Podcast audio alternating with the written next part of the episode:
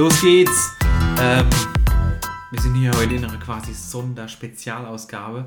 Wir sind mal wieder offline vor Ort ähm, zum Aufnehmen. Das macht es so ein bisschen einfacher. So sieht's ähm, aus.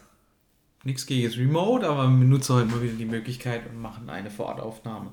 Das heißt, äh, wir sind beide wieder hier, ich der Patrick und Christian. Jo, ähm, wir sind jetzt gerade tatsächlich, was haben wir heute? Der 29. Dezember. Also wir wollen auf jeden Fall noch eine Folge raushauen am äh, Ende des Jahres. Ja. Oder, ja, das ist jetzt das Ziel von heute Abend. Ja. Das heißt, äh, wir machen das Ding jetzt fix und fertig, wenn wir durch sind und dann geht es heute noch raus. Dann ist das die letzt veröffentlichte Sendung tatsächlich so kurz vor Jahresende. Und ähm, natürlich wieder mit einer ja, mit einem Auszug beziehungsweise mit einem äh, Thema zu unserer Linux-Reihe. Genau.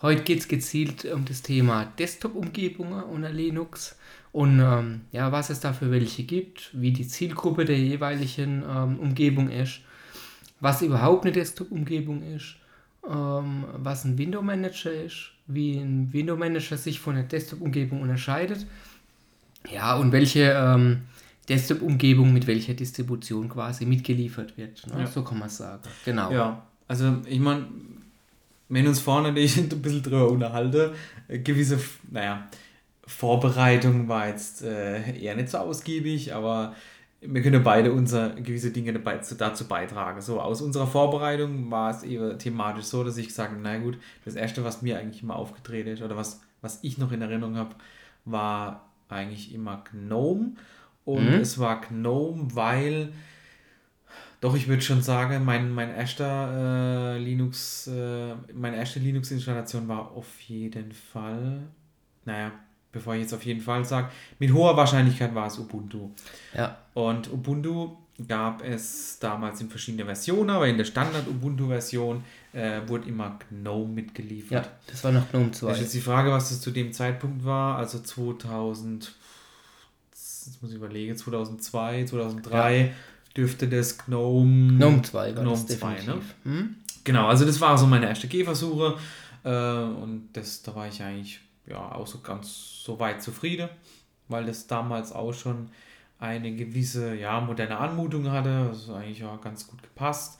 Ich meine, wenn man sich überlegt, 2002, das war die Zeit von Windows. Mh, hm, Boah, ME, XP, ja klar, ja, ME, ME, knapp ME, noch, mhm. XP. Ähm, ja gut, da würde ich schon sagen, ne? also GNOME 2 konnte auf jeden das Fall... Das müsste GNOME 2 gewesen sein. ja, ähm, also konnte auf jeden Fall mithalten. Ne? Momentan sind wir bei GNOME bei der Version 3. Ja. Ja, richtig. Ne? Also das war so das Erste, was, was ich in Erinnerung hatte. Plus die, ähm, naja, jetzt kann ich nur mal ganz kurz die weitere... Beziehungsweise eigentlich ist das GNOME 40 bzw. 42. Die ja. haben ihr Versionsschema geändert. Eigentlich ist es nach wie vor noch GNOME 3. Okay. Äh, aber die, die, okay, haben jetzt neue, die haben ein neues Versionsschema, ja. Okay. Ja, also ich meine, das, das war wirklich so das Erste, was ich, ähm, was, was ich so hatte und dem ich begegnet bin, ähm, außerhalb von äh, der Terminal-Tätigkeit, ja. Ähm, was es damals noch gab. Ne? Da hätten sich aber schon die, die Geister geschieden. Ne? Also es gab ja auch damals Kubuntu und ich konnte mich auch noch so ein bisschen erinnern an die Zeit, immer sogar ähm, an meiner Schule mal so, also oh, ganz graue Erinnerungen. Ähm, Gab es da mal an Linux, also dass das überhaupt mal jemand an so einer Schule äh, herbeigeschleift hat, war ja eigentlich ein Wunder. Ne? Mhm. Damals war das tatsächlich, muss irgendein System gewesen sein mit KDE. Und deshalb das hat mich jetzt gerade mal zurückerinnert an Kubuntu, ne? Also, also da haben wir es ja gerade nochmal drüber gehabt. Tatsächlich war meine erste Erfahrung noch vor Ubuntu mit, ähm, heute heißt es OpenSUSE, früher hieß es einfach nur SUSE Linux. Äh, und SUSE Linux, das wurde damals, wie heute auch, präferiert mit KDE ausgeliefert. Das heißt, meine erste ähm, Linux-Erfahrung war tatsächlich mit der Oberfläche KDE. Habe dann aber direkt danach auch äh, Ubuntu getestet und unter Ubuntu war eben die Standardoberfläche GNOME 2. Ja gut, KDE hat ja auch immer quasi an das Start, oder wenn ich es jetzt richtig in Erinnerung habe, hat es auch immer an das Startmenü von Windows erinnert, ne? Weil ja. ich früher immer diesen Start unten links ähm, am, ja, am Ja, Desktoprand. das ist schon Und so. äh, wenn ich jetzt richtig gehe, GNOME war immer dieses Thema oben links, ja. Mhm. Ja, also ich will jetzt nichts Ja. Falsches sagen, aber Nee, nee, das ähm, ist so. Das so ist von der reinen Orientierung, ne? Das heißt, äh, wenn man sich dann irgendwie so ein halbwegs Windows anmutendes System gewünscht hat, ja, Dann war KDE. Da war halt KDE Programm, diese- ja. genau. Und deshalb Mark gerne auf KDE gesetzt. Ähm, aber schon damals war eigentlich immer das, das, das Thema, dass KDE viel zu fett war. Hm? Also viel zu, ja, ja Also- ein bisschen too much einfach von allem, ne? Also ich, ich persönlich war immer und bin immer noch ein Freund von ähm, ja, minimalen Systemen. Das heißt, ich mag dann doch schon eine ähm, tolle Oberfläche haben, die muss auch schick sein, die muss sich gut bedienen lassen und die muss modern sein. Also ich habe überhaupt nichts gegen ein aktuelles GNOME oder ein aktuelles KDE. Äh, allerdings muss ich sagen, früher bei KDE, da kam dann noch so eine PIM-Suite mit. Äh, was heißt nochmal PIM? Personal... Oh. Ah, da Keine waren Ahnung. halt alle möglichen Tools dabei, die kein Ja. Mensch gebraucht hat. Und die waren von vornherein einfach vorinstalliert.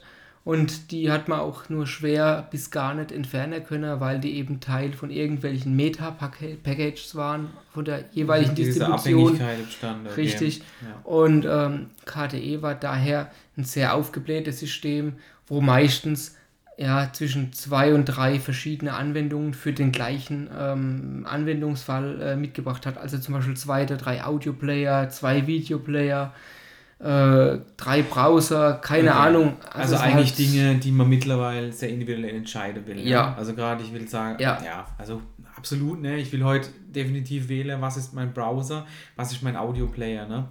Ähm, ja, nee, da bin ich gar kein Freund davon, ne? Das erinnert halt an das ganze Bloatware-Thema auf äh, bei manchen Android-Gerätehersteller. Was heißt bei manchen? Eigentlich ist bei jedem Android-Gerätehersteller so, dass er irgendwie seine Bloatware drauf macht. Ja, und, und so war das halt auch äh, bei KDE und GNOME war, gut, es hängt, hing dann immer, immer von der Distribution ab, aber GNOME war schon alleine, weil es GNOME war cleaner wie in KDE, weil halt KDE eine relativ große Desktop-Umgebung ist und relativ viele ähm, Programme schon mitgebracht hat, die eben nicht jeder gebraucht hat, ja. Ich glaube, jetzt muss ich gerade überlegen, mir kam jetzt nämlich gerade äh, die Bezeichnung in den Kopf. KDE hieß doch einfach nur K-Desktop Environment. Richtig. Ja. Und GNOME? Keine Ahnung. Ich meine, GNOME ist GNOME. GNOME. Ich meine, Okay. GNOME kommt ja aus der Red Hat-Schiene. KDE Ja. ist ja ähm, so entwickelt, wenn ich richtig liege, ist KDE sogar eine deutsche Entwicklung. Also sind die Entwickler auch hauptsächlich Deutsche. Bei GNOME ähm, und anderen Umgebungen sieht es natürlich gänzlich anders aus. Einmal will ich noch kurz abschweifen, was ist ein Window Manager und was ist ähm, eine Desktop-Umgebung und was ist eigentlich der Unterschied? Ja, genau. Ähm, beziehungsweise, was macht das eine, was das andere nicht macht? Ich glaube, das ist ganz wichtig, das nochmal abzugrenzen. Ne? Also, das immer in unserer Vorbesprechung ähm, konnte ich das auch nicht ganz direkt so sagen. Ne? Da Also- sind wir nochmal drauf, drauf raus. Das heißt, okay, was ist eine Desktop-Umgebung? Das ist die erste Frage. Und was ist ein Window-Manager? Also eine Desktop-Umgebung ist eine komplette Umgebung. Sprich, da ist ein Window-Manager mit dabei, äh, der also im Endeffekt Windows managt, also Pro Programmfenster ähm, äh, ja, anzeigt, verschieben lässt, äh, managen lässt. Äh, was da noch mit dabei ist, ist ein, ein Lockscreen, also dass man eben den Bildschirm sperren kann. Es ist ähm, eine Systemleiste mit dabei, wo man seine Anwendungen findet. Ähm, es ist vielleicht ein System-Tray dabei, wo ähm, so wie unter Windows äh, hier ganz äh, rechts in der Taskleiste praktisch die äh, Mini-Anwendungen ähm, sind, die im Hintergrund laufen. Es, ähm, es ist ein Dateimanager mit dabei, so solche Dinge. Vielleicht ist noch ein Texteditor mit dabei und vielleicht auch noch passend dazu eine Kalender-App oder eine Mail-App, die mit zu der Desktop-Umgebung mit dazugehört, die praktisch ähm, thematisch ähm, und auch vom Design her zusammenpassen die gleiche Sprache halt. und die spricht. gleiche Ja. Sprache spricht und das ist eine Desktop-Umgebung. Und das ja? ist jetzt auch nichts Besonderes, was jetzt Linux betrifft. Ne? Also wenn ihr jetzt in eure, euer Windows guckt, dann gibt es auch immer so einen Basis-Mail-Client. Es Genau. gibt auch immer einen Browser, den man mehr oder weniger mag. Genau. Wenn man äh, Richtung Mac guckt, gibt es da den Basis-Mail-Client und äh, es gibt den Browser, den das Betriebssystem mitbringt, Genau. ne? in dem Fall Safari. Also ja, das machen sie eigentlich so alle, ne? Unsere Also, Desktop-Umgebung. Das ist eine Desktop-Umgebung eben eine Umgebung, die einen kompletten Desktop schafft mit allem, was mhm. dazugehört, wo vor alles ein Basisprogramm mit dabei ist. Ja. Ein Window Manager, wie gesagt, der, der managt eigentlich nur Windows, äh, also nur Fenster, äh, verschieben, vergrößern, verkleinern, minimieren, maximieren, ja, dieses Zeug. Und da gibt es auch diverse Window Manager, die man sich unter Linux installieren kann, zum Beispiel i3, Sway, oder meinetwegen ähm, Awesome. Es gibt noch Herbstluft-WM, es gibt, es gibt noch so ein paar verrückte Sachen, die man sich installieren kann, aber die machen im Endeffekt alle das gleiche und managen Windows. Ja. Das funktioniert auch wunderbar. Was man sich dazu aber noch extra installieren muss, ist eben ein Dateimanager, ähm, ja, ein Browser, ein Lockscreen, eine Taskleiste ja, oder eine Fensterleiste. Also alles, was halt dazugehört, muss man sich manuell zusätzlich installieren. Ja, also beim Window Manager ist eigentlich sehr basisch, basisch, ähm, sehr auf das Rudimentäre ausgerichtet, ne? Genau. Genau. Also das ist praktisch das Ziel davon. Ne? Und was äh, Window Manager hauptsächlich auszeichnet, ist dass sie sehr klein sind, ähm, wenig Speicher verbrauchen. Klar, die bringen ja auch nicht viele Funktionen mit. Es muss halt alles extra installiert werden, ja. Beispielsweise auch beim Linux, speziell der Terminal-Emulator, den man benutzt, während zum Beispiel beim GNOME das GNOME Terminal mit dabei ist oder bei KDE die Konsole. Mhm. So muss man halt bei ähm, i3 ja irgendeinen der jeweiligen installieren. Da gibt es auch, auch spezielle dafür, die sich äh, super, einigen, äh, super eignen. Aber. Da muss man jetzt auch nochmal aufpassen, ne? Das sind Terminal-Emulatoren. Genau. Am Terminal kann ich ja nochmal Entscheidungen treffen, aber das ist schon noch was anderes, ne? Ja. Also ob ich jetzt die Bash, die Z-Shell, mhm. die. Der äh, Interpreter, genau, kann man dann auch nochmal wählen. Okay, der klar. Interpreter mhm. dann für die, genau. für die genau. Konsole. Den kann genau. ich auch nochmal wählen, ne? Genau. Aber ne, da geht es ja nur um das Programm, wo praktisch das Terminal dann anzeigt. Auch das kann man am Wählen dann und muss man auch bei einem Window Manager. Ne? Bei einer Desktop-Umgebung kann man natürlich auch einen anderen benutzen, aber ursprünglich wird immer ein passender zur Umgebung passender mitgeliefert. Ne? Mhm. Genau. Es gibt als weitere Umgebung gibt es noch LXQT und LXDE, das sind eher minimalistische Oberflächen. Das eine ähm, basiert auch auf ähm, der GTK-Bibliothek, sprich, das ist der, die Grafikbibliothek von GNOME. Mhm. Das andere basiert auf Qt, ähm, wo beispielsweise auch KDE basiert. Ne? Also LXQT, sagt es mhm. ja schon im Namen, basiert auf Qt, auf dem Framework Qt. Ja. Im Endeffekt funktioniert das beides ähnlich, nur dass die Programme halt äh, einen anderen Look haben. Ne? Und auch anders gestylt werden können, beispielsweise. Genau. Es gibt noch XFCE, was auch auf GTK mhm. basiert. Es gibt noch Mati. Äh, Mati ist ein Fork, also ähm, im Endeffekt eine, eine, ein Neuaufbau von GNOME 2. Denn als GNOME 2 beendet und GNOME 3 vorgestellt wurde, hat das nicht jedem Nutzer gefallen. Denn GNOME 3 war im Gegensatz zu GNOME 2 ein komplett anderes Bedienkonzept. Das äh, erinnere ich mich noch, dass das nicht so gerade die große Freude in der Community hervorgerufen ja. wird.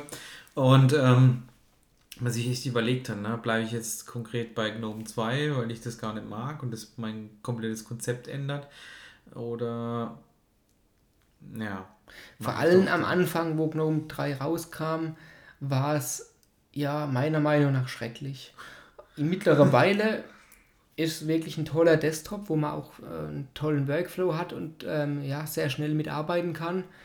Damals, wo es rausgekommen ist, war es schrecklich. Und im Vergleich zu GNOME 2, wo man genau gewusst hat, wo was liegt und wo halt, ja, GNOME 2 ist ein Desktop für Profi-Nutzer, die einfach viel Einstellungen machen möchten und die viel verändern möchten können im, in ihrem Desktop und einfach viel, ähm, ja. viele Optionen haben möchten. Und ja. bei GNOME 3 gab es quasi keine Option und es war alles auf ähm, einen anderen Look. Es war alles eher dreidimensional ausgelegt und okay. die Arbeitsflächen waren woanders und also es war. Aber jetzt aus heutiger Sicht war das ein Entwicklungsstand einfach, also dass man sagen könnte, äh, das hat sich bis heute dann nochmal anders entwickelt. Das ist einfach nur beim Umstieg damals von 2 auf 3 einfach noch nicht umgesetzt war. Die Richtung blieb, mhm. aber es ist jetzt ordentlich umgesetzt. Okay, also, Also man muss dem ganzen Thema einfach nur ein bisschen Zeit geben. Jahre, aber mittlerweile kann man sehr, sehr, sehr gut mitarbeiten. Okay. Definitiv. Äh, mit KDE auch. Also KDE nennt sich jetzt ja Plasma. Mhm. Und äh, Plasma ist äh, definitiv keine überlastete Oberfläche mehr. Man kann die nach wie vor überladen mit den gleichen Programmen, die es damals schon gab. Ja. Man muss es aber nicht. Ich kann ähm, unter fast allen Linux-Distributionen mir ein Plasma, ein KDE-Plasma-System installieren, was mindestens genauso schlank ist wie ein aktuelles GNOME oder vielleicht sogar ein, ein gut konfiguriertes Smarty. Mhm. Also, und auch Arbeitsspeicherverbrauch. Also ich habe unter einem aktuellen GNOME mit einem aktuellen Linux-Kernel, keine Ahnung, 5.13, 5.14 oder so, habe ich äh, einen Arbeitsspeicherverbrauch zwischen, ja, je nach Distribution, eine Einstellung zwischen 6 und 800 Megabyte. Und den, also im Idle-Betrieb, ne? Den kriege ich aber auch ähm, ja, mit KDE problemlos hin. Das ist schon lächerlich wenig, ne? Also Ja. da kann man jetzt so, jetzt um den Vergleich anzustreben, für ein Desktop-Betriebssystem. Ähm, ich spreche jetzt hier gar nicht von den ähm, Headless-Systemen, die ohne Oberfläche arbeiten. Aber ihr müsst euch mal überlegen, ne, was zum Beispiel, und wir wollen da jetzt kein Bashing betreiben oder sowas, was jetzt vielleicht ein Windows oder auch ein Mac OS im äh, Idle als Desktop-Betriebssystem verbraucht, ja. Ähm, die sind da schon unter Umständen, je nachdem, welches man jetzt von beiden betrachtet, ziemlich bepackt. Ja, da, da sind wir bei mit- 2 Gigabyte circa, ne? Ja, Ähm, also ich meine, es viel immer gecached. ja, dass das Windows theoretisch mit 4 GB Arbeitsspeicher läuft, ne? Mhm. So ganz rund. Ich würde es mittlerweile, also das läuft, wahrscheinlich nicht super performant. Äh, ich ich würde es ein bisschen bezweifeln. Also für Windows müsste man mittlerweile echt sagen, ähm, 8 8 Gigabyte, GB mhm. muss schon Ja. sein, dann läuft das auch ganz rund. Ähm, dann, gut, dann kommt es wieder darauf an, was für Programm man, das ich da drauf betreibe, aber für ein Windows 8 GB muss schon sein. Ne? Jetzt kann man als Vergleich, das immer, ähm, ja, wenn man dann überlegt, wenn das Linux mit so einem Desktop bei 600, 800 Megabyte, lass es ein Gigabyte sein, läuft, ähm, schon eine krasse Nummer im Vergleich, ne? wie Ressourcen schon, dass ich darauf ähm, Definitiv. das betreiben kann. Ne? Definitiv. Ich denke auch, dass man, also mit, ich habe jetzt äh, schon viel Erfahrung mit Desktops, ich habe äh, schon viele ausprobiert, fast alle. Ich habe auch mal LXD und LXQT ausprobiert, allerdings nur für ein paar Stunden. Ich kann tatsächlich nicht sagen, wie viel Arbeitsspeicher jetzt ein LXQT oder ein LXDE braucht äh, auf einem Standard-Desktop mit einer Standarddistribution. Ich gehe aber davon aus, dass es in eine ähnliche Richtung geht. Ähm, bei einer i3 äh, oder Sway, also bei einem Window Manager, wird es nochmal etwas geringer sein. Da hängt es dann nochmal stark davon ab, welche Basisprogramme man zusätzlich mit installiert. Ja. Also speziell, welchen Dateimanager dann noch läuft, welches Terminal und so weiter und so fort. Ähm, das kann man, denke ich, nicht Klar, pauschalisieren. über so Dinge kann ich das nochmal separat steuern, nochmal Ja. sonder, sonders oder gesondert optimieren. Ja, aber wir sprechen jetzt eigentlich über großteils über Desktop-Umgebungen, in dem Dinge wie ein, wie ein, äh, ein File Explorer, also ein Dateimanager, standardisiert von dieser Desktop-Umgebung mitgeliefert werden, wo ich mich jetzt nicht gesondert darum kümmere, welcher das es denn ist. Ähm, und bei, klar, ich kann das theoretisch alles wählen und kann mein System weiter optimieren, ja. Aber ich meine, äh, das, das geht ja in so die Richtung, was man noch beschreiben will, was ist denn für wen geeignet. Genau. Ähm, ich meine, klar, in erster Linie probiert man es ja mit, mit so einem Package, ja. Äh, Klar, äh, wenn man von Systemen kommt, bei denen man gar nicht die Wahl hat, äh, muss man erstmal wissen, dass sowas geht. Ja? Mhm. Also ich meine, dass dieses Customizing eben viel weiter geht beim Linux-Betriebssystem. Dass ich nicht wie beim Windows einen File Explorer und dann war es das. Ja? Also zum einen möchte ich noch erwähnen, es gab auch Distributionen, aus denen ging, gingen eigene ähm, Desktop-Umgebungen hervor. Beispielsweise kam ja Ubuntu früher ausschließlich ähm, mit GNOME 2. Ich bin mir gar nicht sicher, ähm, nimmt mir nicht böse, denn das ist alles auch schon so lange her. Ob man nachträglich ein KDE installieren konnte, ich gehe schon davon aus, aber ganz ursprünglich gab es nur Ubuntu Ja, irgendwann, wo dann GNOME 3 gekommen ist und Ubuntu eigentlich auf äh, GNOME 3 gesetzt hat, hat sich dann der ähm, Unity Desktop entwickelt. Das ist äh, ein eigener Desktop von Ubuntu, den man heute auch nachträglich noch installieren kann, wird Mhm. aber nicht mehr supported eigentlich. Ja. war eigentlich auch aufgeräumt, ne? Der war auch aufgeräumt. Aufgeräumt, der, der Desktop. Der hat dann den Dateimanager und auch den, ähm, den Window Manager aus GNOME 3 benutzt, aber ansonsten war es eine eigene Oberfläche, die komplett anders ausgesehen Was war, hat. kann es sein, dass der Nautilus der Nautilus ist der Dateimanager? Dateimanager. Ja, ja. Okay. Äh. Und das war eine, eine gute Zwischenlösung. Mittlerweile setzt ja Ubuntu auf GNOME 3, beziehungsweise dann zukünftig auf GNOME die, die 40er Varianten. Ja. Der, ähm, was gab es noch? Es gab, es gibt noch eine Distribution, die heißt Solus, die hat den mhm. Bachi Desktop. Mhm. Das ist auch eine angepasste GNOME-Variante, wo auch die GNOME-Anwendung, den GNOME Window Manager benutzt wird, aber eben auch eine andere Systemleiste und eine andere Desktop-Oberfläche prinzipiell zum Einsatz kommt, die die äh, Jungs da selbst geschrieben haben. Ähm, und ansonsten gibt es noch von einer auf Ubuntu basierenden Distribution. Ich meine, das müsste Element OS oder das müsste ich nochmal okay. nachschauen.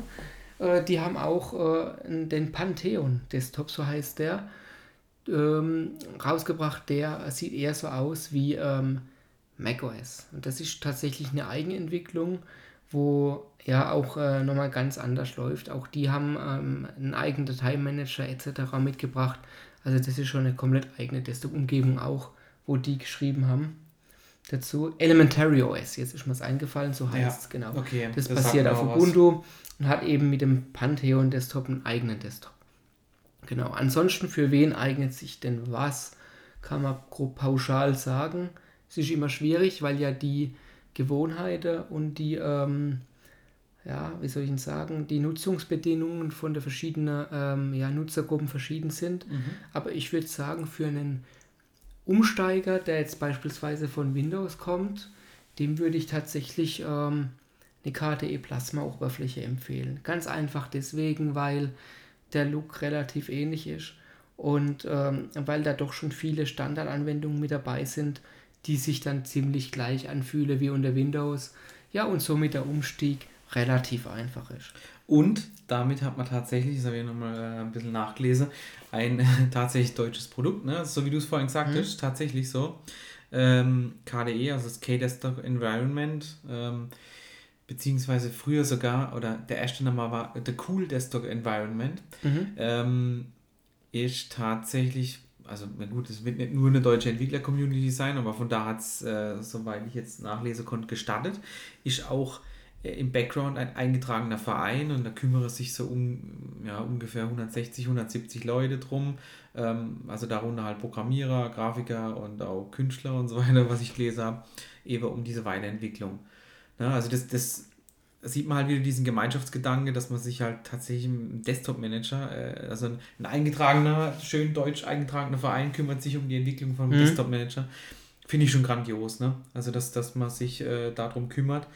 Und ähm, das ist in dem Fall sogar, naja, gut, deutsches Produkt. Ich meine, es ist immer alles sehr international, ne? Das kann man jetzt so gar nicht sagen. Ähm, das sind internationale Communities.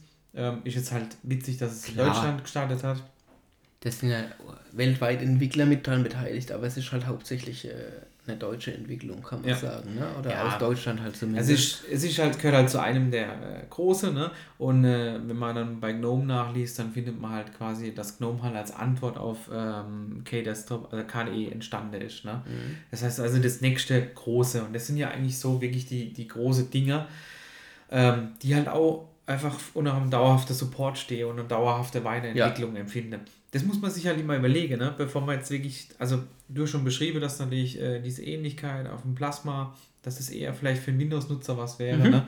Aber man muss grundsätzlich sagen, äh, wenn ihr eine der beiden Oberflächen wählt, dann könnt ihr euch auch ziemlich sicher sein, dass das halt auch weiter supported wird, dass das weiterentwickelt wird, ähm, dass da auch was in der, in der User Experience sich verbessert, ja, Definitiv. auf Zeit und dass es halt auch zeitgemäß bleibt ja, also die, die, Sicherheit wird man, da, wird man dort eben mehr haben. Ja.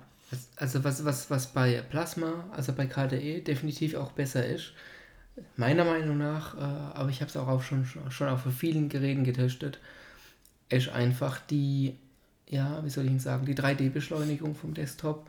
Sprich, ähm, wie flüssig laufen die Animationen, wie flüssig lässt sich das Ganze bedienen, wie funktionieren die Desktop-Effekte, ne? also so Transparenzeffekte, ähm, wenn ich ins Fenster minimiere, wie toll ist es animiert. Ne? Ja. Das läuft unter Plasma standardmäßig mit am flüssigsten und auch mit am besten technisch umgesetzt. Und auch ähm, die Systemeinstellungen, die Plasma mitliefert, wo ich den kompletten Desktop und sein Verhalten konfigurieren kann, sind ja quasi nirgendwo so ausgiebig und so äh, optionsreich wie bei Plasma. Mhm. Deswegen also für einen Umsteiger, der aber trotzdem viel Einstellungsmöglichkeiten haben möchte, dem empfehle ich tatsächlich ähm, Plasma, KDE Plasma. Wenn jetzt jemand vom Mac kommt oder noch gar keine Linux-Erfahrung hat, dem empfehle ich tatsächlich GNOME. Ein aktuelles GNOME. GNOME hatte vor einiger Zeit, gerade so bei der Version 3.36, 3.38 oder vielleicht auch noch 3.34 vorher, ziemliche Performance-Probleme, dass also gerade auch da die Animationen geruckelt haben, selbst unter guter Hardware, weil die einfach, ich weiß nicht, was die gemacht haben. Ist eigentlich ein Desktop, wie gesagt, der kommt von Red Hat, also hat eigentlich ein großes ähm, Linux-Unternehmen hinten hinter dran, wo man eigentlich also, denkt, sich halt in der Entwicklung wahrscheinlich auch sehr ja, klar, hat. Wo man halt denkt, die haben ja. äh, die Manpower und auch die, die Kohle, um das ordentlich zu gestalten, aber die hatten ziemliche Performance-Probleme bei dem Desktop. Mittlerweile kann man aber sagen, ähm, ja, speziell jetzt bei der 40er-Reihe, momentan ist er 42, glaube ich, ähm, der aktuelle, läuft das wirklich alles flüssig. Ja? Auch mhm. auf schwächerer Hardware. Da läuft es toll und man kann es gut benutzen. Also einem Mac-Umsteiger oder einem Linux-Neuling, der vielleicht nicht unbedingt von Windows kommt oder vielleicht nicht unbedingt Windows so geliebt hat, mhm. dem würde ich äh, ein GNOME empfehlen. Ja. Denn auch meiner Meinung nach sind mittlerweile die Anwendungen schöner gestaltet vom Aussehen her, vom Thema, vom Design, wie KDE das macht. Mhm. Ja, wobei man auch ein KDE ganz, ganz wunderschön ähm, stylen kann. Aber so wie es kommt, ab Werk, bin ich der Meinung, sieht GNOME doch besser aus. Und auch die Schriftdarstellung, meiner Meinung nach, läuft unter GNOME deutlich, deutlich besser. Mhm. Also, dass die Schrift klar ist und scharf, das, ne, da gibt es ja Unterschiede. Das, ja, das, das, ja. Ein unbedarfter Nutzer weiß das vielleicht nicht, aber es gibt ähm, bei dem Font-Rendering. Ziemlich äh, harte Unterschiede, wie eine Schrift auf dem gleichen Display extrem beschissen und extrem toll aussehen kann. Und unter einem aktuellen GNOME sieht eine Schrift wirklich, wirklich toll aus. Also ähm, da leisten die ganze Arbeit, das ordentlich zu gestalten. Ja, ähm, deswegen würde ich da GNOME empfehlen. Ja. Ich meine, wir haben jetzt gerade so ein witziger Impuls. Ne? Wir haben so letztens noch drüber unterhalten. Äh, es, es war ja mal so in der ersten Dekade der, des 21. Jahrhunderts mal extrem in, die, diese Desktop-Animation. 3D-Desktops ne? so. Naja, weil du gerade gesagt hast, mit, der, mit, der, mit dem Rendering auf dem Desktop, ne? Ja, hast gesagt, na, heute ist ja das gar nicht mehr so wichtig. Also, ähm, also klar, meine, die Gesichtspunkte schon, da müssen andere Dinge gerendert mhm. werden, damit es einfach äh, schön und smooth aussieht. Ähm, das, äh, genau, so in der Anfang der 2000er fand man das halt ganz cool, dass auch so äh, Effekthascherei, würde ich es nennen, Betriebe wurden mhm. auf Linux-Desktops. Das war richtig krass. Ne? Also, äh, wie soll man sagen, so Wobble-Effekte bei Fenstern, die geschlossen wurden oder dieses ähm, Burn-Up, also dass das Fenster abgebrannt ist. Ja. Also eigentlich, wenn man sich das heute betrachtet, muss man drüber lachen ja, und drüber schmunzeln, dass man sowas mal, ich weiß nicht, ob ich es jemals richtig cool fand. Das war natürlich ganz witzig im Vergleich zu Windows. Windows hat das niemals gemacht, ja. Ähm. Na, also ich fand es damals mega, muss aber dazu sagen, ähm, das war so die Zeit, da ist gerade Windows Vista rausgekommen ja. und Windows Vista hat ja mit Blur ja, und Transparenzeffekten und auch ähm, Desktop-Widgets, die es damals dann erstmalig gab, ja. ähm, gerade so ähm, gestrotzt von grafisch tollen Elementen. Gleichzeitig war es aber auch das Hardware ähm, forderndste Windows, ja. was ähm, ja die, die ähm, Nutzer extrem ja, schlecht fanden, ne? weil es einfach äh, es hat nichts gemacht und der, der PC war trotzdem ausgelastet und der Laptop-Akku war, war, trotzdem schnell leer. Ähm, es sah gut aus und das war alles. Es hat es lief auch nicht flüssig und so. Also es war mal wieder so ein Schritt, ne? Ja. Wie jetzt bei Windows 11. Und man sagt, okay, ähm, es werden krude Hardware-Anforderungen gestellt, ja, die äh, manche Geräte, die eigentlich noch extrem flott unterwegs sind, gar nicht leichter. Und äh, wenn man das System dann sieht, dann, ich weiß gar nicht, also dann, dann braucht es das gar nicht. Nee. Ja, also das Ja. ist äh, ganz komische Sache. Gut, Vista hat es irgendwie abgefordert, weil es halt diese ganze Effekte gemacht hat. Aber Gleich, gleichzeitig äh, kam dann eben mit, ähm, damals hieß es noch Beryl, okay. wurde dann aber ersetzt von Compits beziehungsweise Ah, Compits ja, ja. Fusion. Compits Fusion. Äh, und das hat dann praktisch unter Linux die Desktop-Effekte geboten. Das war praktisch einfach nur ein Window Compositor. Ein Compositor ist ein Programm, wo den Desktop rendert und dafür sorgt, dass die Anzeige flüssig ist und dass auch die ähm, Zeilenumbrüche, nennt man auch Tiering, für die, die es nicht wissen können, das googeln, dann ähm, ist es vielleicht besser erklärt, ähm, einfach nicht stattfinden und dass es tieringfrei und sauber dargestellt wird. Und Combits äh, bzw. Beröl hat darüber hinaus ja, diverse Desktop-Effekte äh, mitgebracht, die man nachträglich aktivieren konnte. Beispielsweise auch, dass man den Desktop in Form eines Würfels hat darstellen können oder dass Ja. die Fenster sich verzogen haben beim Verschieben der Fenster. Auch wen das interessiert, kann einfach bei YouTube ähm, Beryl oder Combits oder Combits Fusion eingeben.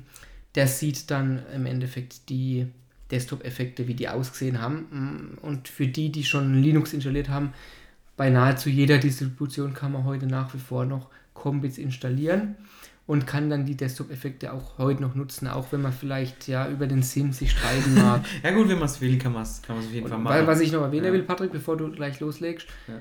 der große Witz dabei war aber, dass die Effekte, die da dargeboten wurde bei Combits Fusion, um Welten extremer und auch besser waren, wie die, die Windows Vista beispielsweise je geboten hat. Ja? ja. Äh, Oder die, also die Darstellung von, gerade von 3D, das, das hat man sich unter Windows so gar nicht vorstellen können. Das war eher vergleichbar vielleicht mit einem Spiel, ja, von der, von der Grafikanforderung, von der Qualität, wie da nur der Desktop ausgesehen hat. Und man hat das mit der total äh, lausigen Hardware, also mit, mit Intel-Grafikkarten, die ja äh, bekanntlich in den 2000ern wirklich nicht gut Ja. waren, flüssig darstellen können. Ähm, also das war schon ein kleines Wunder. Vielleicht hat es auch deswegen damals so fasziniert, dass man es unbedingt nutzen wollte, obwohl es rein für die Nutzung so technisch gesehen oder für die Produktivität überhaupt keinen Sinn gemacht hat. Ne? Das war eher so ein haben Nee, das war einfach nur, ja, Ja. ganz witzig anzugucken. Ähm, ja, kann man sich drüber streiten, ob das war halt damals so ein bisschen State of the Art, Ja, konnte man machen, war ganz witzig, war äh, ein neues Erscheinungsbild, ne? Ähm, ich glaube, auf was man jetzt nochmal, das kam jetzt nochmal, du gesagt hast, ein Compositor. Also man muss auch nochmal überlegen, ich glaube, gut, das macht man sich bei manchen anderen Betriebssystemen natürlich äh, gar nicht ähm, überhaupt die, die Überlegung auf, ne? Ähm, wie denn überhaupt so, ein, so eine Desktop-Umgebung aufgebaut ist, ne? Also, welche Komponente liegen dem zugrunde? du, du spielst jetzt auf den Windows-Server an, ne? Genau, der im genau. Hintergrund läuft, ja. Das, da gibt es ja unter Linux im Endeffekt zwei aktuell große, die auch benutzt werden. Es gab einen auch, eine, nur eine kurze Erwähnung, das war eine Eigenentwicklung von äh, auch äh, Canonical, also dem Ubuntu-Entwickler. Ja, also die hieß- Firma, die hinter Ubuntu steht, Genau. äh, Canonical, äh, Mike Shuttleworth, ja, das war Genau. der, der ewige, oder das ist der ewige Sponsor von, von Canonical, ähm, die, Und- die, was weiß ich, immer noch versuchen, das Ganze irgendwie wirtschaftlich zu machen. Vielleicht ist es mittlerweile. Das kann ist ich, definitiv, ja, ja. Kann, ich, kann ich nichts dazu sagen. Also aber, ja. ursprünglich, und das ist auch heute noch aktuell, gibt es äh, den sogenannten X-Server bzw. das X-Windows-System und darauf basieren die ganzen ähm, Desktop-Umgebungen oder auch Window-Manager und darauf wiederum die Anwendungen. Das Problem ist nur, der X-Server bzw. das X-Windows-System, das ist ur, uralt und ja, das bringt auch ganz viele tolle Funktionen mit, ähm, aber auch ganz viele, viele ähm, Sicherheitslücken Mhm. und Probleme und auch, ja, diverse Hardware ist vielleicht nicht mehr so ganz mit kompatibel, wobei die meiste schon noch. Ja, ähm, aber es ist halt einfach ein veraltetes Protokoll, ein veralteter Aufbau von der Software. Ja. Und ja, aufgrund dessen wollte Ubuntu damals einen eigenen haben. Das war der sogenannte Mir, M-I-R. Ähnlich mhm. wird geschrieben wie die Raumstation Mir. Ne? Okay. Genau. Ähm, ja, und der hat sich aber nie durchgesetzt, weil gleichzeitig wurde entwickelt der sogenannte Wayland mit dem Westen Compositor im Hintergrund. Und ja, Wayland ist ein vereinfachtes Protokoll, wo ja die ganzen Sicherheitslücken nicht hat und mittlerweile auch leistungsmäßig ähm, ja mindestens genauso schnell wie das X-Windows-System, wenn nicht sogar schneller ist ähm, und auch die Kompatibilität mitbringt. Sprich, ich kann mit dem sogenannten X-Wayland, das ist dann so ein Wrapper-Protokoll quasi, wo ich nach wie vor X-Anwendungen, die nicht kompatibel wären eigentlich mit Wayland, trotzdem unter Wayland starten kann und die dann eben genauso funktionieren. Also, ja, also es ist halt ein Übersetzer, ja. Also ja. in dem Sinne, bis halt so ein so ein Programm eben übersetzt ist. Ähm, also was man noch, was man auf jeden Fall mal ergänzen kann, um das Ganze ein bisschen zu untermauern, das, äh, das X-Windows-System stammt von 1984. Mhm. Damit ist es auf jeden Fall älter als äh, wir beide. Mhm. Ähm, also es gibt schon eine ganze Weile, klar, das ist ähm, auch, sagen wir mal, in alle gängigen Systeme halt, also ob es heute noch so ist, ne, das ist natürlich jetzt die Frage mit Wayland. Ähm, aber ich glaube, auch Wayland braucht es im Hintergrund trotzdem noch, oder? Äh, X? Ja. Nein. Nein, ah, okay, okay, X, dann bin ich schon falsch. Xorg okay. ist Xorg. Da das heißt, kein äh, Wayland. Okay, also es gibt jetzt halt X oder Wayland, ja. Genau. Aber so in alle gängigen Systeme war halt Xorg immer drin. Oder das X-Windows-System oder X11, ja. Das ist, kommt ja quasi aus der Versionsbezeichnung raus. Ja. Aber sonst heißt das Ding X-Windows-System.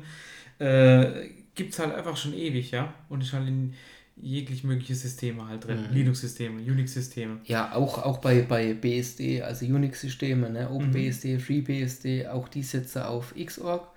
Und da bin ich mir persönlich gar nicht sicher, ob die auch Wayland haben. Ich glaube aber nicht. Ich glaube, die haben ausschließlich Xorg.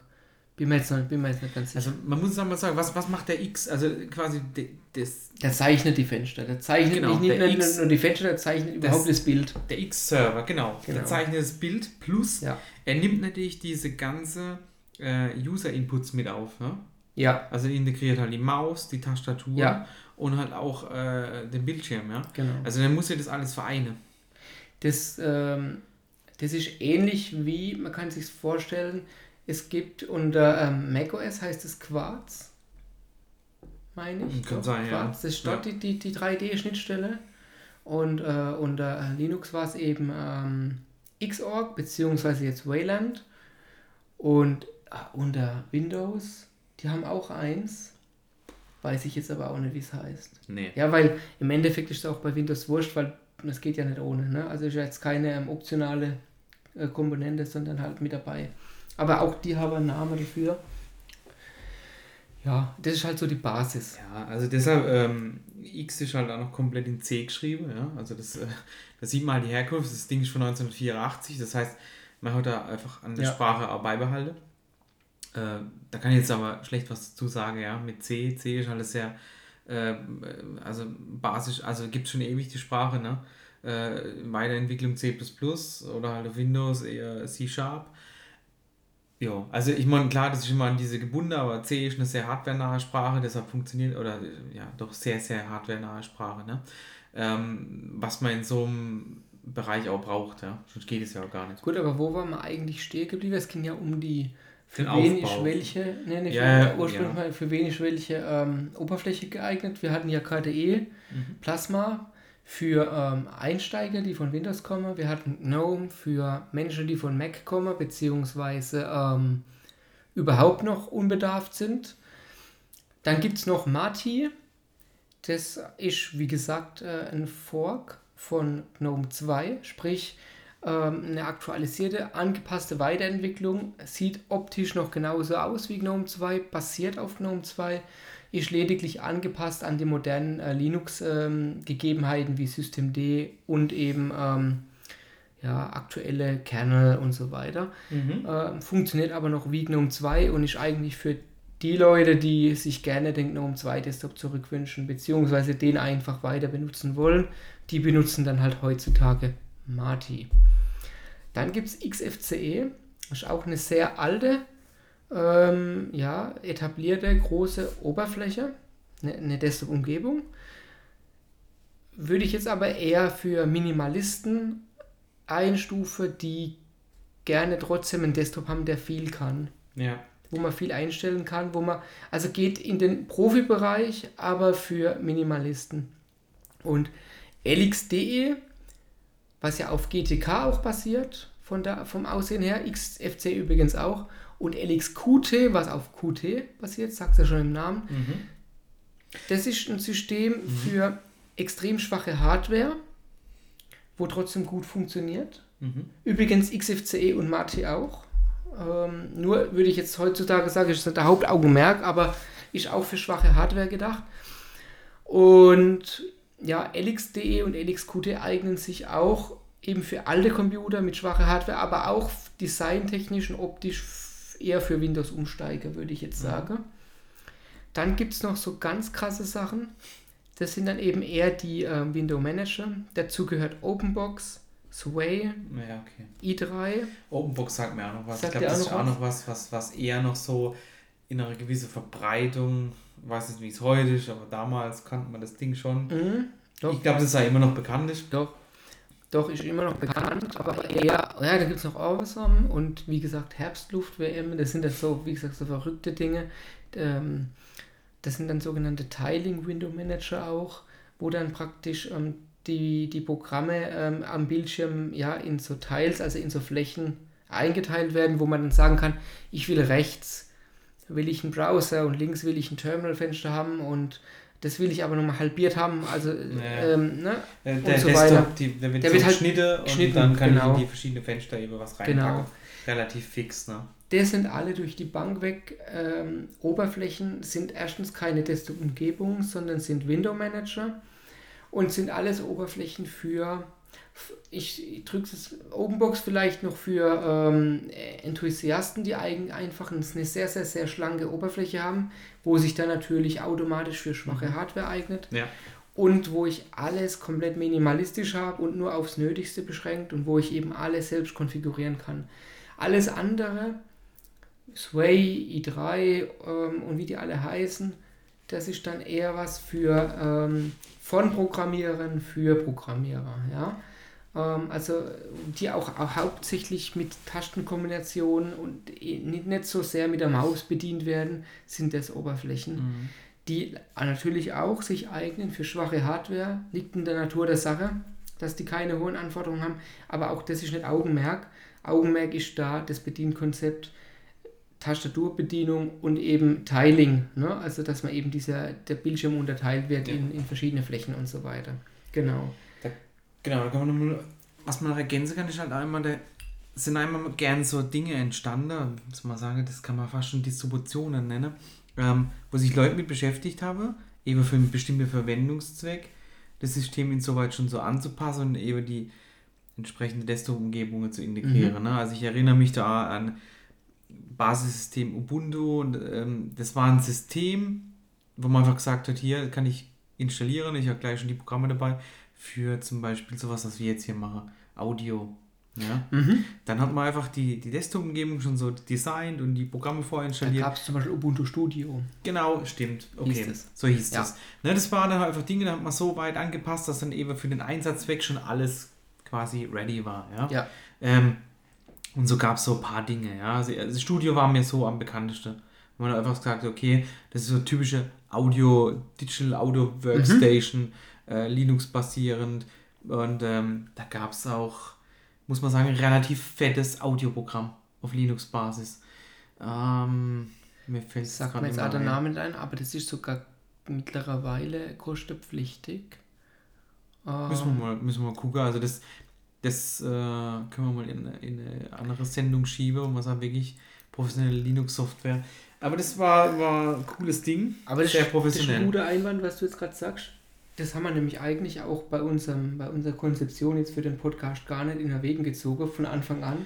Aber es Ja. gibt eben tatsächlich ähm, Linux-Distributionen, die waren schon von der Distribution her auf ein Anwendungsszenario ausgelegt. Die hatte dann eben auch, äh, je nachdem, GNOME oder ein KDE-Desktop, aber habe eben die Programme schon alle mitgebracht Ja. für eben einen gewissen Verwendungszweck.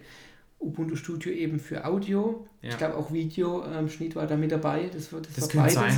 sein oder. Ähm, es, es gab aber auch diverse andere, also es gab auch ähm, für Gaming beispielsweise ähm, ganz aktuell ist SteamOS, ja, stimmt. so eine Distribution, die ähm, eben auf am aktuell Arch Linux basiert Ja. und ähm, eine eigene Oberfläche, diese Steam-Oberfläche halt mitbringt, ähm, aber auch eine ähm, zugrunde liegende andere Oberfläche äh, als Standard-Desktop mitbringt, wo ich jetzt Das nicht, ja gar nicht wirklich, ne? weiß. das ist jetzt wirklich tatsächlich, ne? Da gut, das, sind wir, das haben wir jetzt so nicht geplant, ne? aber wenn man jetzt überlegt, es gibt jetzt, soll ja diesen Steam Handheld geben, ne?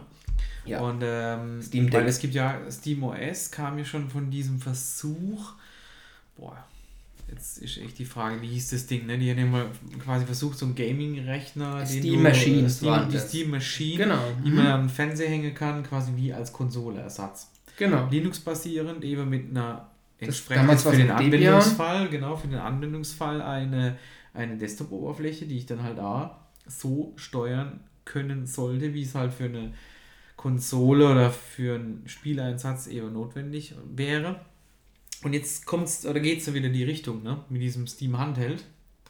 Ähm, der jetzt aber halt im, im Background of Arch basiert. Ähm, der braucht jetzt auch eine spezielle Oberfläche, ne? die zum Beispiel, ich glaube, Touch eben braucht und halt eben Steuerelemente, Mhm. die man im Normalfall eben nicht hat.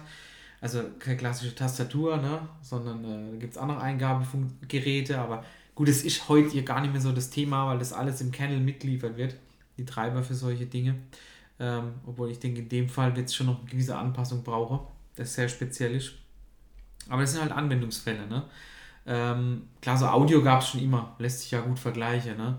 Wenn ich jetzt in irgendein Tonstudio reingucke, würde ich behaupten, dass mit 80%iger Wahrscheinlichkeit dort irgendein Mac steht, weil der sich halt auch schon immer für Audioaufzeichnungen geeignet hat.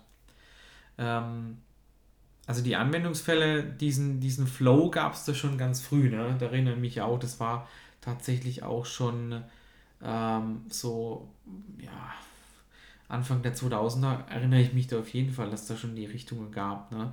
Inwieweit ausgeprägt, naja, aber ähm, dieses, dieses Studio S war mir schon noch ganz bekannt, ja.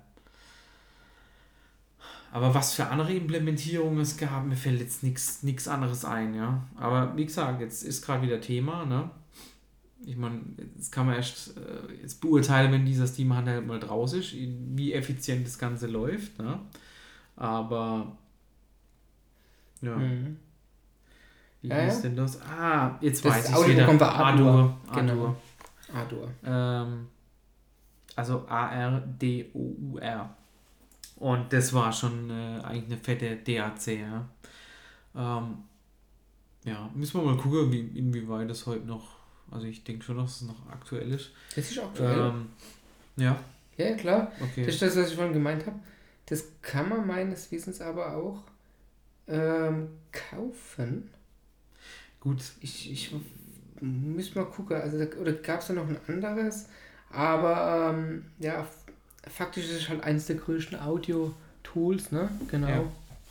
Die es da gibt. Genau. Ja, und so sind halt die Desktops unterschiedlich aufgebaut, ne? Für die Verwendungszwecke, jetzt so wie das Steam Deck halt auch von Firmen. Es gab auch mal ein Linux basierend auf Gentoo war das damals, äh, okay. für die Xbox. Ja, Ja, so, ein- ja, so ein klar. Xbox Linux war Man das. sich tatsächlich in die, in die Richtung Konsole halt, ich glaube, gut, Da kommt man Xbox PC da- aus der Xbox Ja, quasi, genau. ne? Das war damals Genau. prädestiniert, dass man diese, gab es dieses, dieses Gentoo, ähm, das da, ich glaube, das war gar nicht so schwer. Ne? Also ich, ich kannte auch jemand, weil ich selbst nie eine Xbox gehabt habe, immer nur Playstation. Es gab Ähm, auch ein PlayStation Linux. Genau, es gab Ye- Yellow Dog Linux. Genau, für PlayStation. Das lief dann für PlayStation, war aber doch um einiges, glaube schwieriger, das drauf zu bekommen. Da hat es einen bestimmten Versionsstand von der Firmware Firmware, ja. gebraucht. Mhm. Und nur dann ging das. Ne? Also genau. Klar, das, das war halt sehr spezielle Anwendungsfälle. Bei der Xbox ging es relativ einfach, also meine ich mich zu erinnern. Oder beispielsweise was ganz Bekanntes, was wir jetzt ganz vergessen haben. Eigentlich mehr habe ich jetzt eher die Sache ähm, erwähnt, die, die eher unwahrscheinlich sind. Ja, ähm, was ganz Bekanntes, äh, sind die ganzen ähm, Penetrationstests, Suits, wie zum Beispiel Kali Linux Ja. oder Parrot, Parrot, Tails. wo praktisch, ähm, das gibt es dann auch mit verschiedenen Desto-Umgebungen.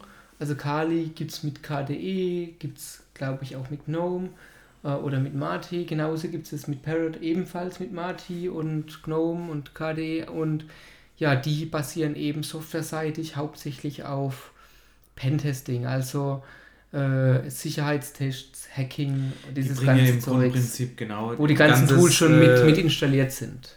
Richtig. Genau. Ja, oder es gibt halt quasi, ich habe mir letzt äh, in der VM Paradise installiert. Das kann man erstmal relativ flach installieren. Damit ist es Mhm. erstmal schnell drauf. Ja? Genau. Ähm, ist auch, ich würde sagen, ein bisschen angenehmer in der Wahrnehmung. So war es für mich zumindest wie Kali. Mhm. Vom Funktionsumfang würde ich aber Ja. sagen, stehen sie sich absolut gleich. Ja, das sind Äh, ja die gleichen Programme mehr oder Ja, weniger genau. drauf. Bei Parrot kann Genau. ich halt mit, mit quasi mit einem Command kann ich dann dieses komplette Toolset draufhauen. Und das, äh, Bei Parrot hast du auch diesen ähm, standardmäßig diesen Anonymous-Modus, wo, wo eben alles über Tor geht. Ne? Wo, also, richtig. also auch das bringen dann, gut, ist vielleicht jetzt abgeschweift von der Desktop-Umgebung, aber auch das wird von der Distribution schon von vornherein ausgerichtet mitgebracht. Ne? Solche Sachen gibt es ja auch. Es gibt ja auch noch die Distribution Tails, Ja. die basiert auf einem Debian und auf einer etwas älteren GNOME-Oberfläche, die aber halt stabil gehalten wird äh, und bringt halt die ganzen Tools fürs reine anonyme Surfen im Darknet mit. Ne? Das eignet sich halt für beispielsweise Journalisten, die in äh, Ländern, wo vielleicht nicht alles im Internet freigeschaltet ist, ähm, dass sie dann eben trotzdem frei ihre Recherchen machen können und auch frei äh, Dinge posten können, anonym, ohne dann Mhm. mit Verfolgung rechnen zu müssen. Für ähm, solche Menschen eignet sich das. Und auch dort ist praktisch zwar eine Basis-GNOME-Umgebung mit dabei, aber dann hauptsächlich die Tools, die installiert sind, sind halt hauptsächlich darauf ausgelegt, fürs anonyme Surfen im Es Internet. ist halt, genau, es ist halt vorgepackaged, ne? Genau. Also, gar nicht mal, also klar, das sind auch Bestandteile, die halt in der Desktop-Umgebung dann äh, wichtig sind, aber da ist das ganze System so gebaut, dass es eben für den Einsatzzweck sicher ist. Äh, das muss man dabei berücksichtigen. Genau. Ne? Also, ich meine, was, was viel eher jetzt für mich noch in der Historie wichtig war, ähm, war die Implementierung in die Desktop-Umgebung von so ganz rudimentäre Dinge. Also wie Soundeinstellung, Mhm. WLAN-Management, Bluetooth, Mhm. Zeit. Also beim einfachsten fängt es ja schon an, ne? Zeiteinstellung. Ja. Mit NTP das einfach zu verwalten. Also es gibt Dinge, wo ich sage, da hat man früher in musste man das in irgendwelche Menüs regeln, ja, weil in der Oberfläche ich diese ähm, Dinge gar nicht so einfach regeln konnte. Und es gibt auch noch Dinge, mit denen wurde ich nochmal irgendwann konfrontiert, weil da in der Standardeinstellung das nicht so für mich funktioniert hat. Und das war zum Beispiel das Thema Bluetooth. Ne? Äh, Finde ich an manche Ecke immer noch ein bisschen. Äh, muss man gucken, ob es wirklich funktioniert. Ne? Also ich finde, da hat es tatsächlich ähm, GNOME geschafft, das mit am besten zu integrieren in die Einstellungen. Bin auch der Meinung, dass die ähm, GNOME-Einstellungen am aufgeräumtesten sind und am, am, am schlanksten, wo man trotzdem alles einstellen kann, was wichtig Ja. ist für einen PC. Auch eben für einen mobilen PC, also mit, mit ähm, WLAN, ja, ähm, zum Ja. Beispiel bei unserem Lenovo jetzt, wo ich noch dieses äh, mobile Netzwerk, also das, das LTE-Netzwerk mit drin habe.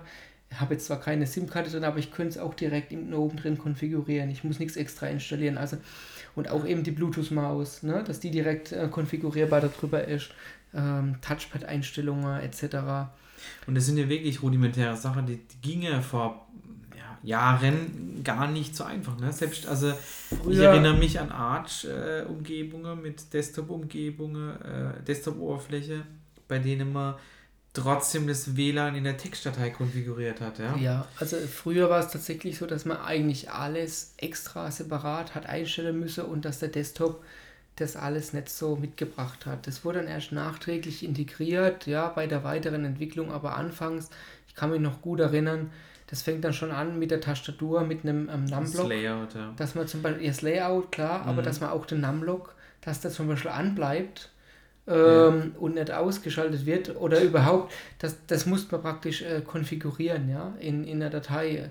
Oder auch äh, die Lautstärkeregelung. Ja, in den Locals so, war das halt immer so das Thema, ne? So früher lief das ja über einen Alza-Mixer und der Alza-Mixer nach einem PC-Neustart, der war immer wieder auf Null, sprich, der Sound war immer aus. Man musste immer wieder manuell hochstellen mhm. und dass der Sound sich auf dem Level gespeichert hat, wie ich ihn zuletzt hatte, ja. auch nach einem Neustart, das musste extra in der Textdatei konfiguriert werden. Das mhm. war diese A-Sound.state oder wie, die, okay. wie das hieß. Da gab es so viele Dinge, äh, die man manuell machen musste. Für Bluetooth gab es den Blue Man, also das ist so eine Anwendung halt, wo man auch Bluetooth-Geräte verwalten Blues, konnte. Ne, und Blues, Bibliothek genau. Dazu, das ist immer noch tatsächlich, ja. ja, aber halt im Hintergrund.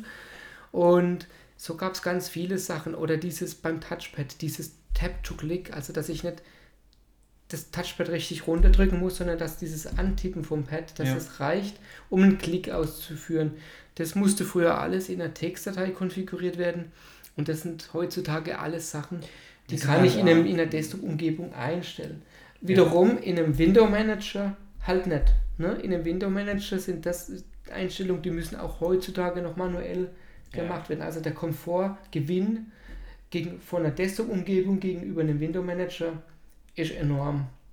Genau. Ich meine, das Hauptding ist, entweder macht das Ganze headless, ja, weil er sagt, okay, ich betreibe das eh nur als Server, oder ich will eigentlich eine Desktop-Umgebung, ne? Also das andere ist ja wirklich ja. Ähm, oder Enthusiaste, okay. Aber ansonsten sind wir eigentlich in der Desktop-Umgebung unterwegs. Und das bin ich heute eigentlich gewohnt, dass ich sage, hey, ich gehe hier ohne rechts oder oberrechts oder wo auch immer ich die Dinge habe äh, wähle mein WLAN aus, ich kann dort kurz äh, Soundeinstellungen machen. Also das sind so, so absolute Basics, die müssen gehen. Ne? Beispielsweise, was für mich auch basic ist und bei einem Window Manager erst nachkonfiguriert werden muss, ist zum Beispiel die Sondertasten, die heute jedes Laptop hat, für lauter, leiser, ja. genau, genau. Ähm, Helligkeit, Display hoch, runter, Helligkeit, Tastatur bei einer Tastaturbeleuchtung, heller, dunkler, diese Knöpfe, ja, ein Lautlos-Knopf, dass das funktioniert, dass ich den Knopf drücke und dann wird das entsprechende, was auf dem Knopf abgebildet ist, auch ausgeführt. Aber ist das nicht eigentlich eine Kernel-Funktionalität? Äh, erstens wird da äh, ein Kernel-Treiber meistens benötigt.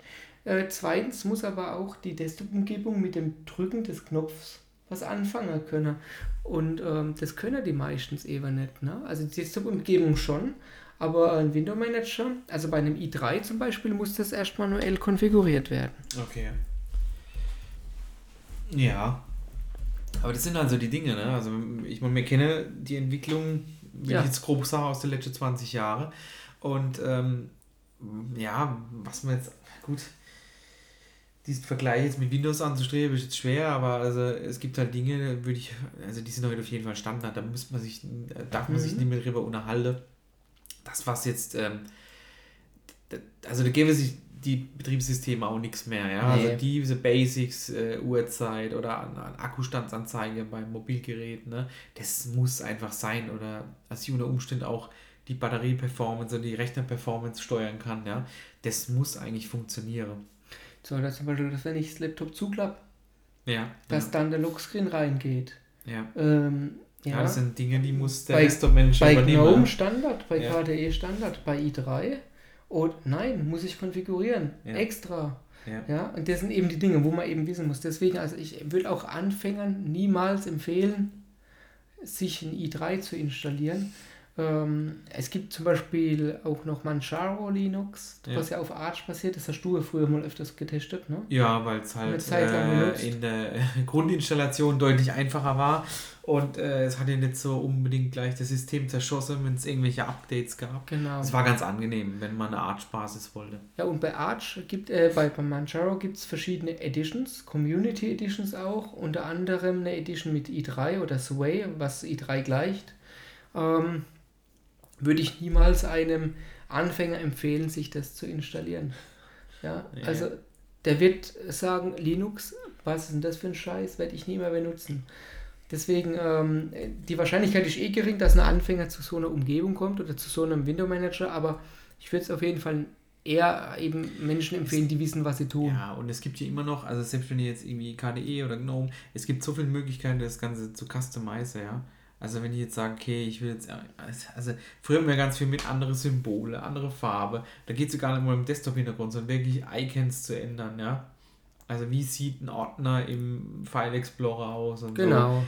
Ähm, da hat man ganz viel gemacht und wenn das heute tatsächlich noch jemand will, ist das definitiv gar kein Problem. Obwohl, also wenn man sich so im Linux-Bereich bewegt, geht es eher darum, zum Beispiel die Shell so schön zu machen, dass es passt, ne?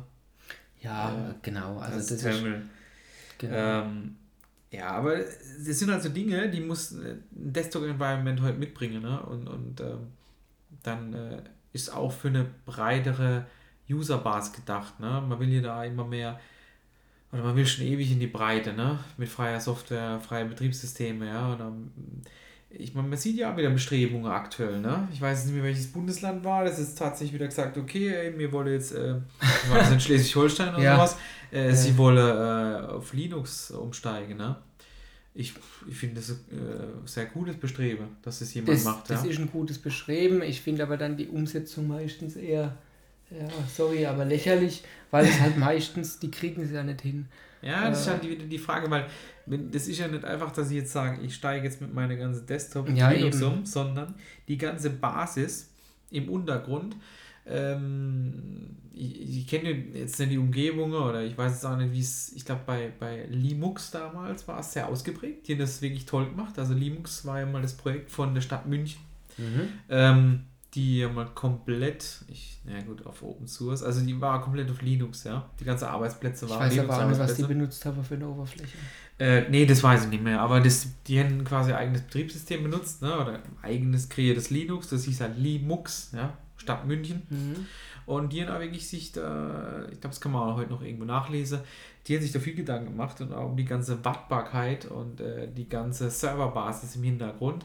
Das war wirklich gut gemacht, ne? Und irgendjemand hat gesagt, nee, wir machen doch das, wieder. Das war los. Politik. Ja, das war politisch ne? gesteuert. Ne? Genau. Klar, es ist halt einmal vom User hinterher gesteuert. Ne? Ich meine, wenn ihr es gewohnt seid, äh, Microsoft Office zu benutzen, ja, dann klar, dann äh, wird es immer ein bisschen ein Problem sein, ja.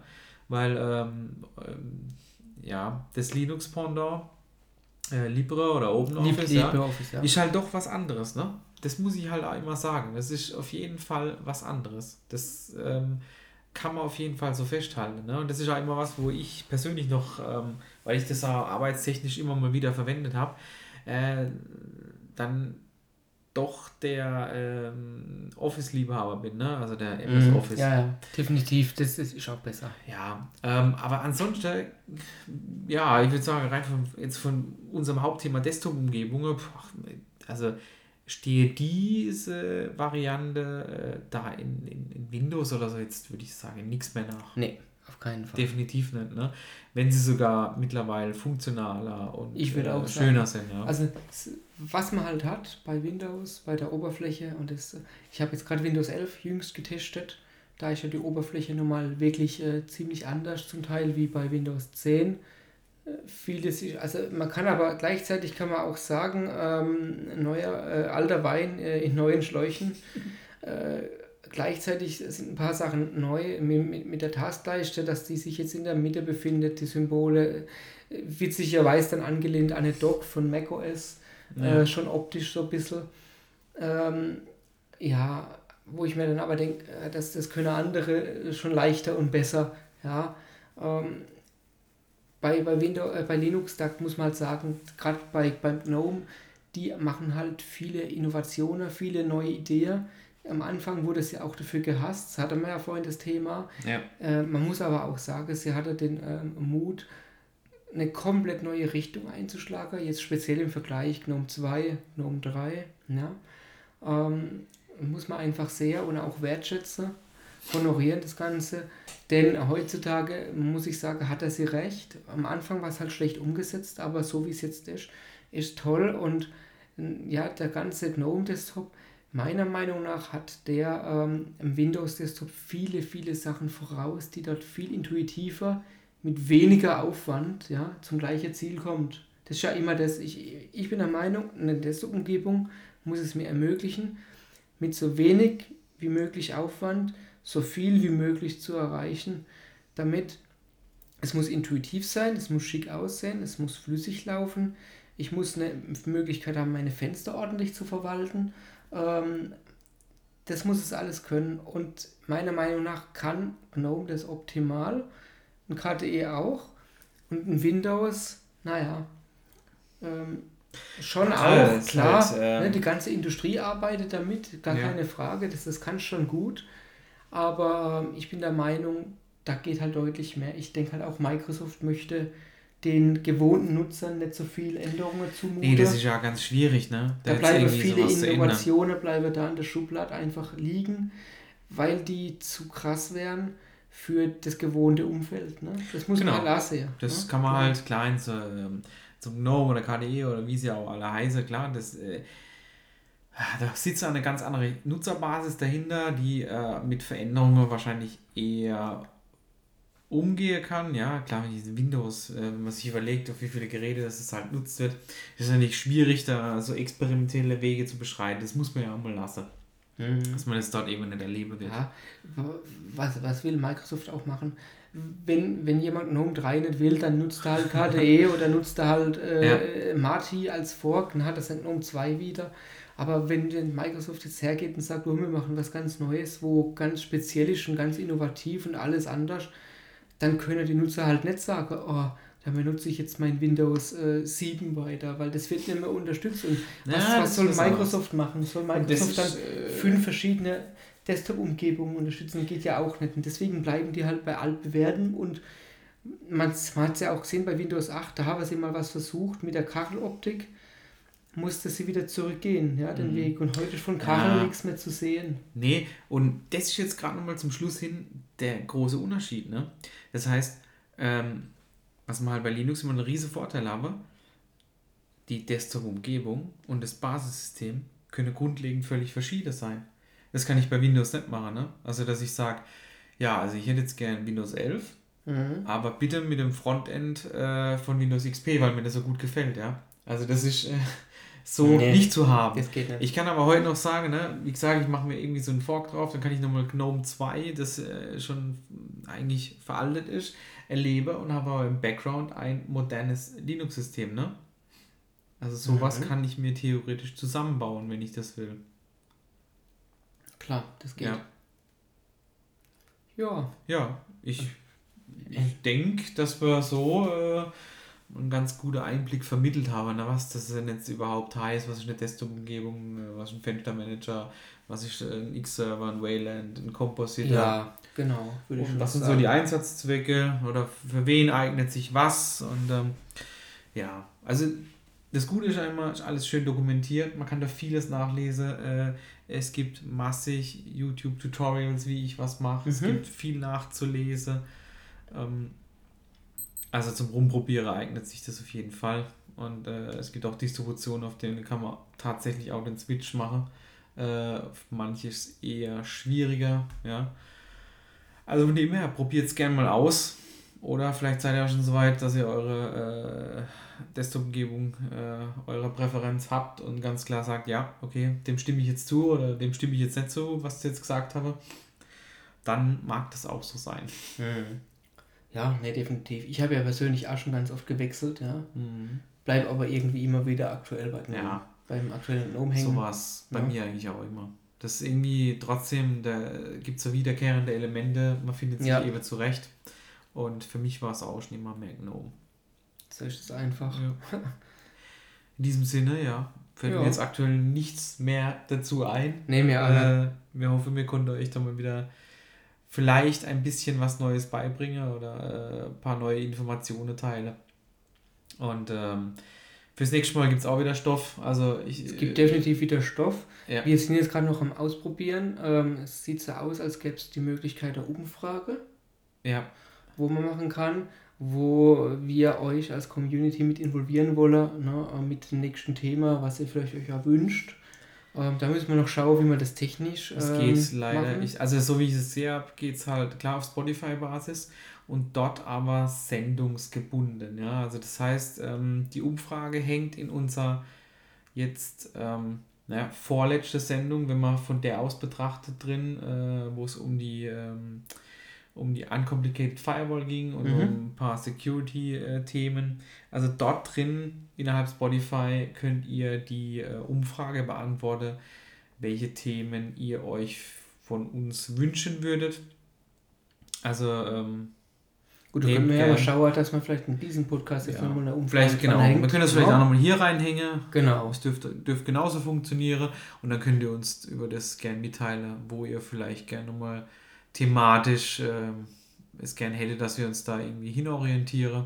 Dann nehmen wir das gerne auf. Ansonsten haben wir schon nochmal so ein bisschen Themen Backup, das müssen wir jetzt nochmal ein bisschen eben ausgestalten. Genau.